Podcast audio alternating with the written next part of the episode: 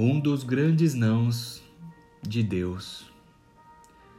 Afligir-se significa tornar-se desarticulado, mental ou espiritualmente.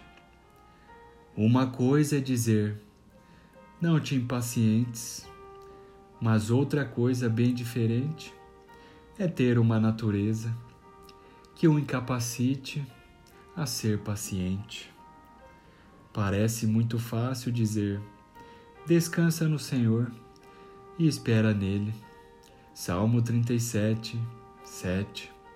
Enquanto o nosso pequeno mundo ao redor está virado de cabeça para baixo e somos obrigados a viver em confusão e agonia, como muitas outras pessoas.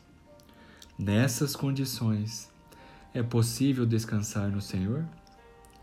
Se este não de não te impacientes não funcionar, não funcionará em lugar algum.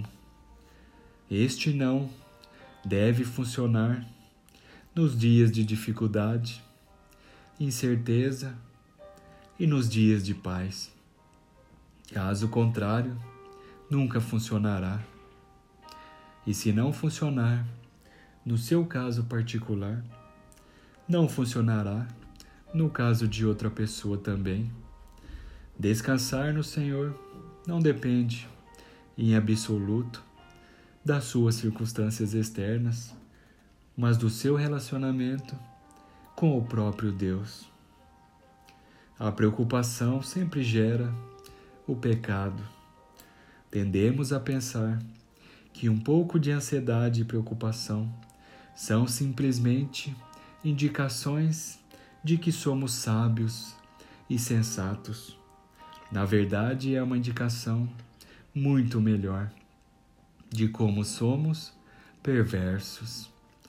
A impaciência brota da determinação de termos o nosso próprio caminho.